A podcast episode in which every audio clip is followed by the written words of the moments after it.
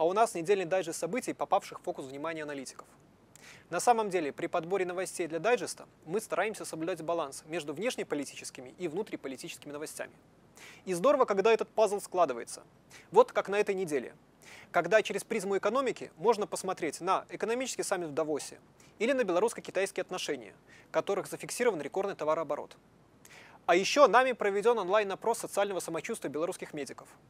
Спойлер.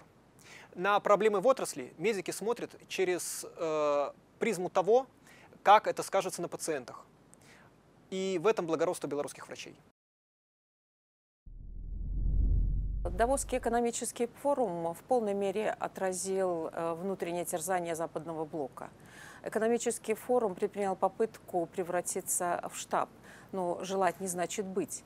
Дискуссии в рамках форума показали, что в демократической семье назрел не разлад, а, а скорее образовалась трещина, которая ускоренно разрастается. Э, те демократические принципы, которым э, некогда старая Европа обучала э, своих молодых новобранцев, сегодня оборачиваются против нее.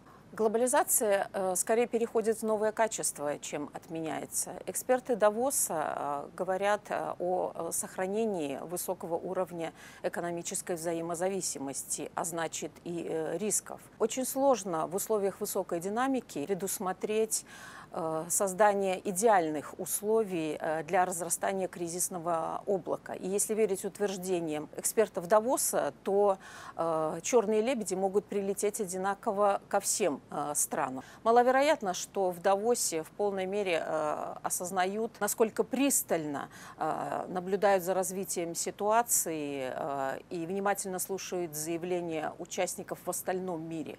А вот в этой части мирового сообщества Э, сложилась очень э, полезная в текущей ситуации привычка понимать психологию западного блока. А это значит, что они стоят на ступеньку выше, в то время как Запад, э, ЕС и Соединенные Штаты Америки только начинают осознавать, что у остального мира есть свои интересы и с ними придется считаться.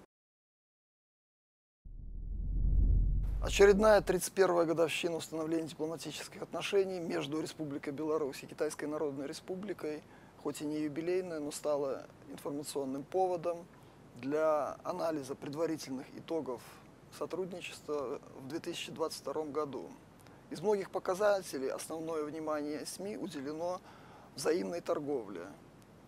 Э, рост товарооборота на более чем 8% – при росте белорусского экспорта в Китай почти на 48% свидетельствует, что стресс на устойчивость пройден, несмотря на длительные пандемийные ограничения и беспрецедентное внешнее давление на Республику Беларусь.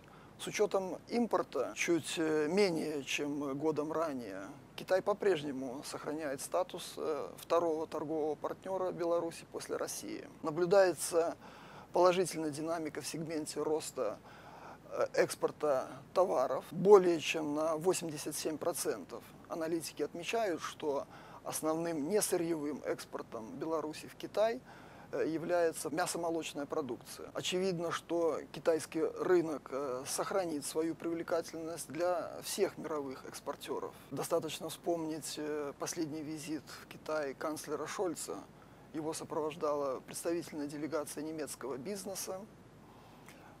Также следует ожидать, что в ходе предстоящего и уже анонсированного визита в Пекин президента Франции вопросы экономики и торговли также будут в приоритете. Также хочу поздравить наших китайских партнеров с уже наступившим Новым годом по лунному календарю. Шхунде Хуайле, Ван Ши Жуи, Шэнхи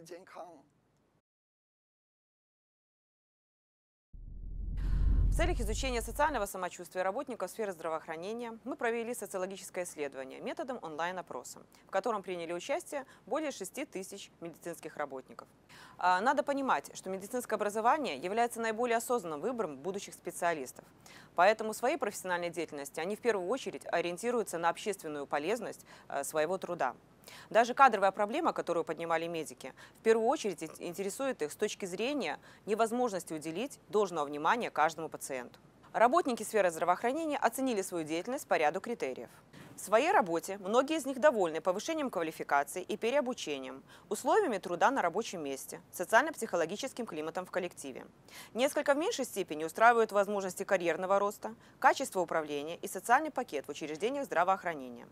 Все еще чувствительными для медработников выступают жилищный вопрос и уровень заработной платы.